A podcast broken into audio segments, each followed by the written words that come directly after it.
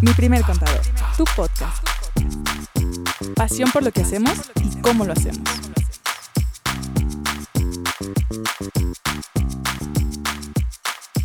Hola, ¿cómo están? Es un gusto estar otra vez con todos ustedes. Bienvenidas, bienvenidos. ¿Cómo les va, Diego, Andrea? Bien, bien, gracias Muy- Lili, buenos días. Muy contentos de escuchar tu voz, Lili, te extrañaba. Gracias. Ya te extrañábamos, Lili.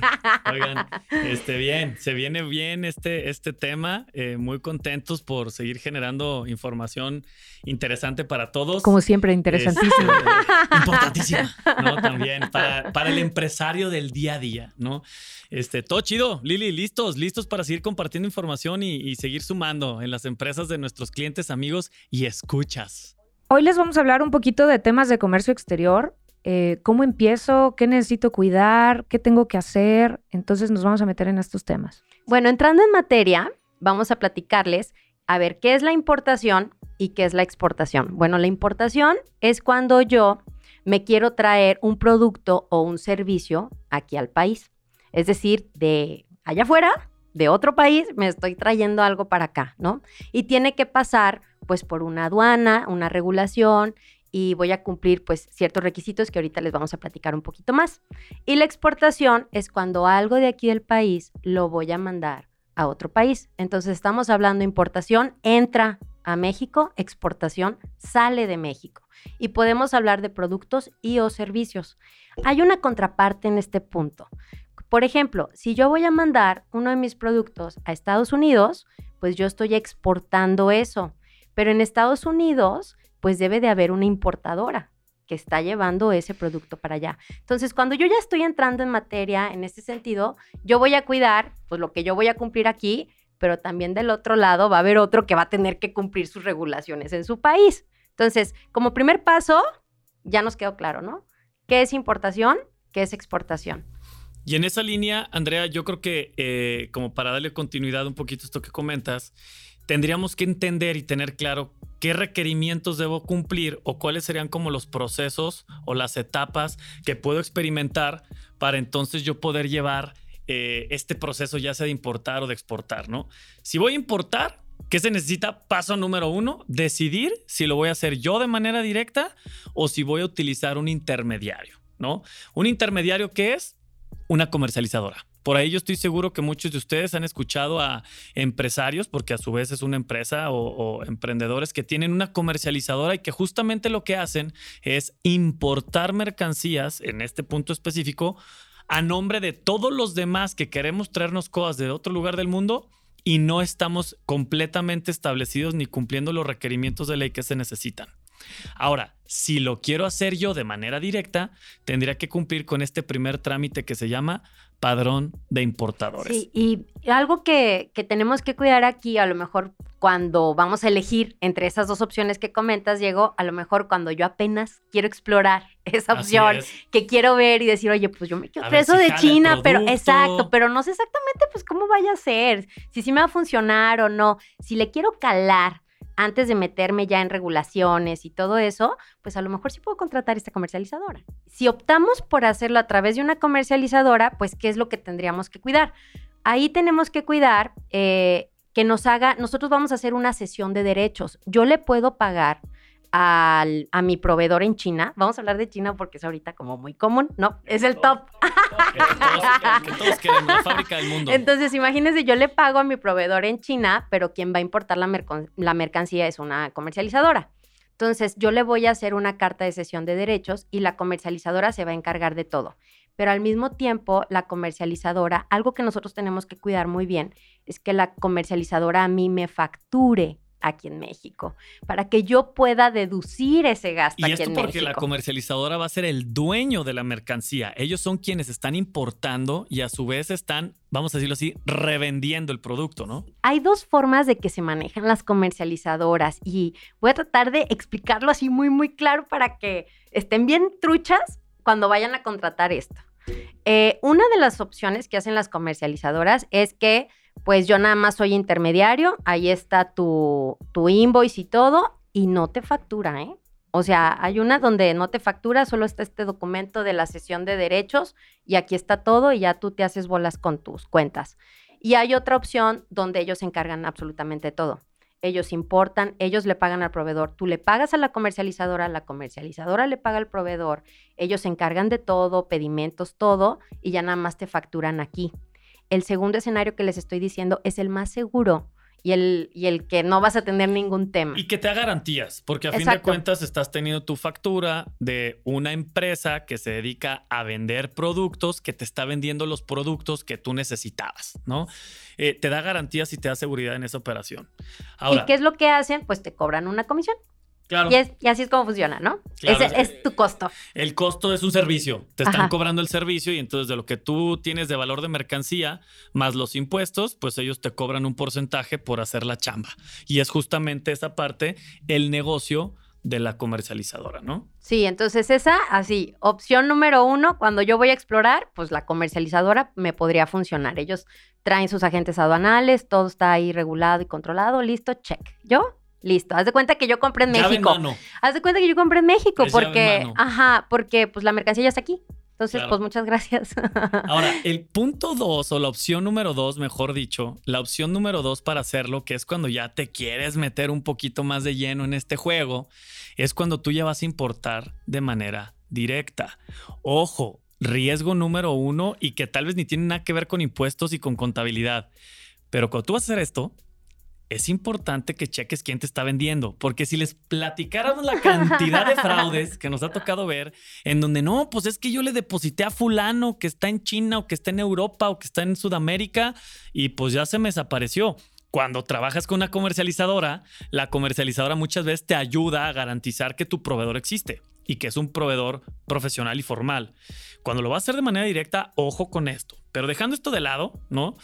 Eh, el primer paso sería generar tu padrón de importadores, ¿no? Este padrón de importadores ya es empezarle a dar un poquito más de formalidad a la operación porque, primero, el SAT te va a ir a verificar, va a checar que tu domicilio está en donde dices que estás.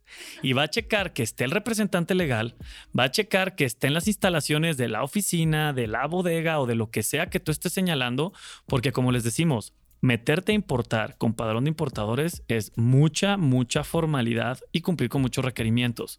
Va a ser importante que tengan presente que el representante legal de la empresa, en caso de que fueran a, importar con una persona moral, se tiene que dar de alta y va a tener que estar de alta con actividad empresarial y va a tener que empezar a declarar mes a mes, este, aunque sean ceros, pero va a tener que declarar porque es un requisito que el representante legal de la empresa esté dado de alta con actividad empresarial para que entonces una persona moral pueda estar importando, ¿no?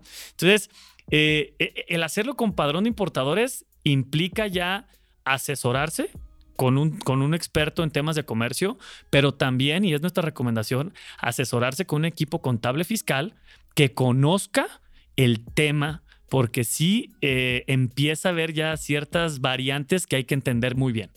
Y además de lo que dices, Diego, hay que cuidar ya también estar siempre en orden. Nunca tener la opinión negativa. Claro. Porque si en algún punto está negativa, eh, luego luego nos pudieran cancelar el padrón de importadores y ahí ya es un problema. Imagínate, se tienes para todo. No, tienes una mercancía en aduanas y oiga, pues que ya no tiene el padrón. El padrón. Exacto. Entonces está suspendido. Ya tienes que cuidar todos esos detalles que siempre tu opinión de cumplimiento esté positiva. Eh, tu domicilio que siempre esté localizado, eh, pues ya eh, te metes en, cosas de hacerlo directo y en estar teniendo todo mucho más en orden. Sí, claro, por una parte, pues te ahorras ya la comisión, ya no necesitas intermediarios, ya lo estás haciendo tú directamente, lo cual pues está chido, ¿no? Ya te estás metiendo en ese tema. Por otro lado, pues ya hay que cumplir con un montón de cosas, ¿no? Esto que comentas, Diego, y también hay un padrón de importadores que es general, también para que lo sepan. El padrón es general, todos los que vamos a importar, pues nos damos de alta ahí, pero también hay padrones de importadores específicos, por sectores específicos. Ya dependiendo el artículo que se vayan a traer, pues ya es cuál les toca.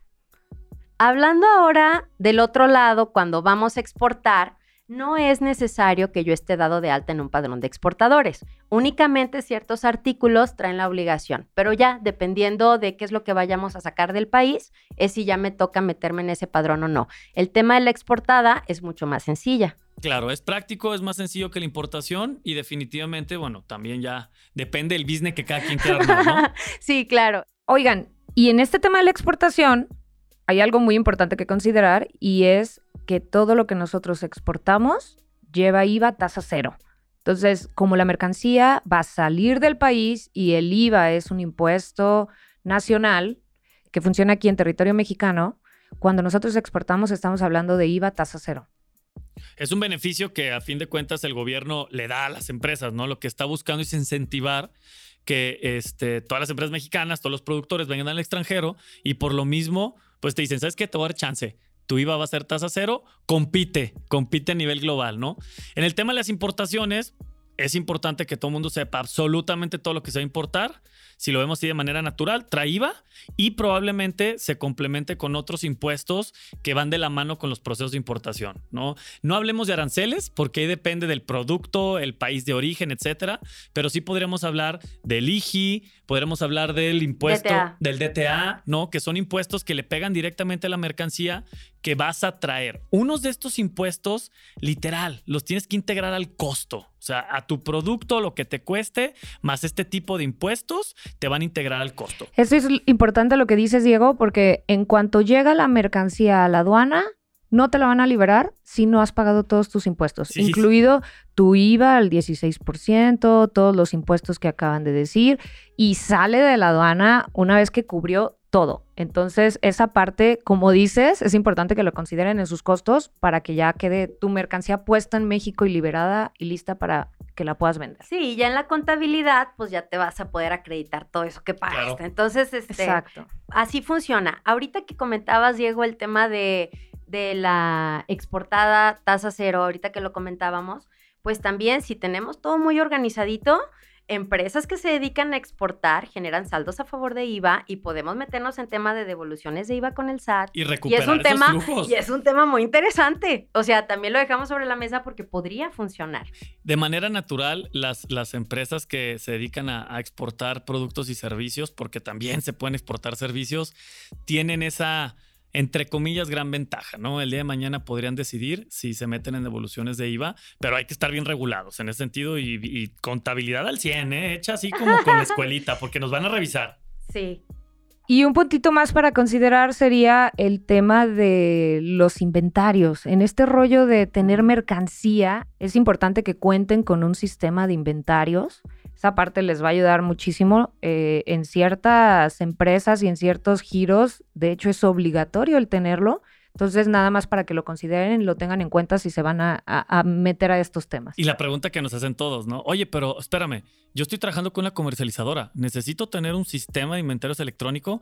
No. A fin de cuentas, la comercializadora es quien está haciendo la importación por ti.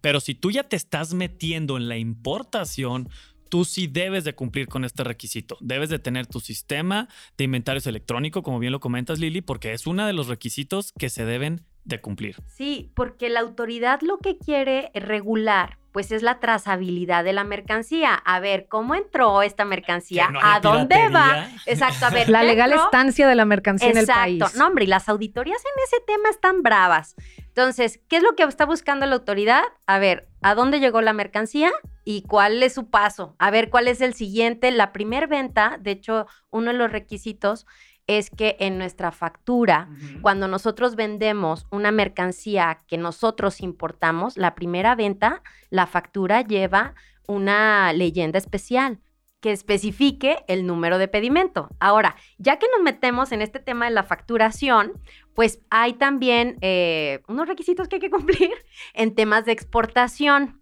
Cuando nosotros vamos a exportar, debemos de generar una factura que va a llevar un complemento de comercio exterior. Que no es una factura normalita, No. ni tampoco es la sencillita que es en el SAT. Hay requisitos. Tiene su chiste esta Es una cosa, factura ¿eh? súper elaborada y puede ser muy larga. Sí, muy específica. Sí, no, no cualquiera puede Y hacerla porque sistema. trae muchos Hay que, hay que buscar un sistema no que lo haga. cualquier sistema, no cualquier persona. Es muy importante que eh, revisen este tema también con su agente aduanal que les está ayudando con este tema, porque debe de coincidir tal cual el agente aduanal está diciendo en el pedimento la mercancía que se va, tal cual tiene que coincidir con la factura que estamos haciendo. Así, que tal cosa en este detalle, tal pieza de tal peso de no sé qué, así Con tal tales cual. características. Con tales características, así debe venir. Imagínense que esta mercancía a la hora de ser exportada va a estar siendo revisada por dos autoridades.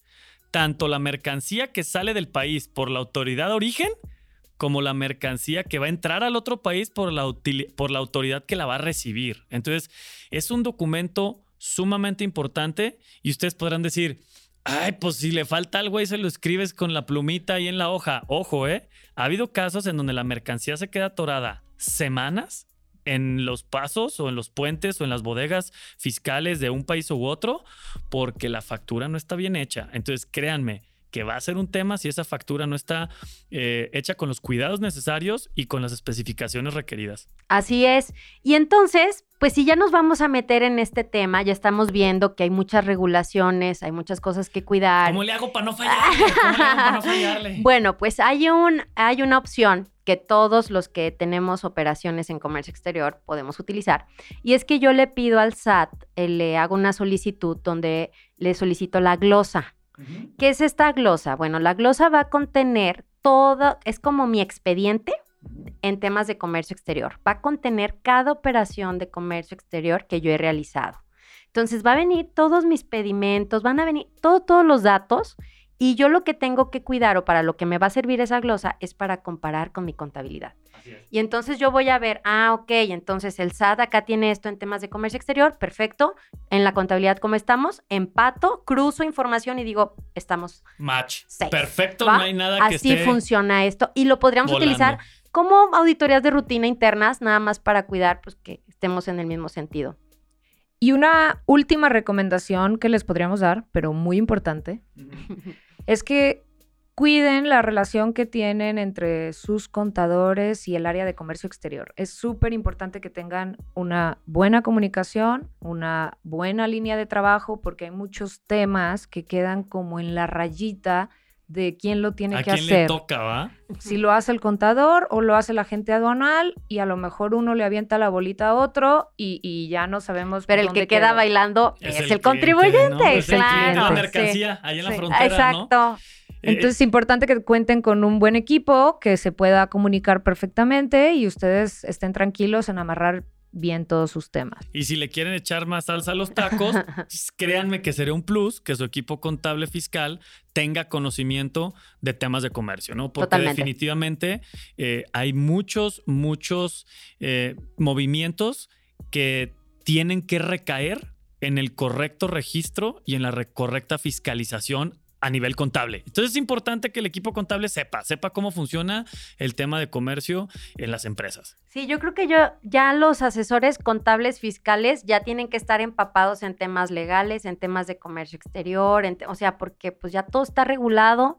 Hay muchas, muchas autoridades que están en contacto. Involucradas. Ajá, y, y todo repercute al final de cuentas en temas de impuestos y revisiones. Entonces, mucha comunicación y a darle. Armar un buen equipo, bien, consistente. Consistente para que la mercancía no se atore. Pues bueno, eh, esperamos que esta información eh, sea información que cura, sea información que ayude bastante. Como siempre se los reiteramos, si tuvieran dudas y preguntas adicionales, con toda confianza estamos a la orden. Nos sentimos contentos y, afortunados de decirles que nosotros somos de esos contadores que sí entendemos temas de comercio.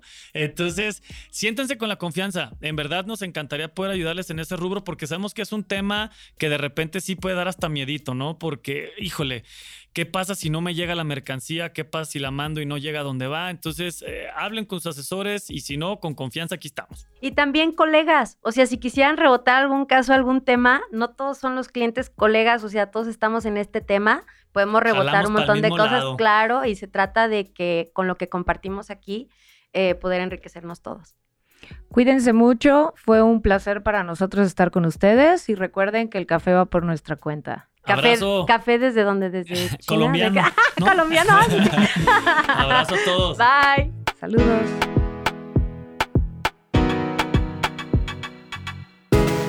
Recuerda seguirnos en Instagram y Facebook.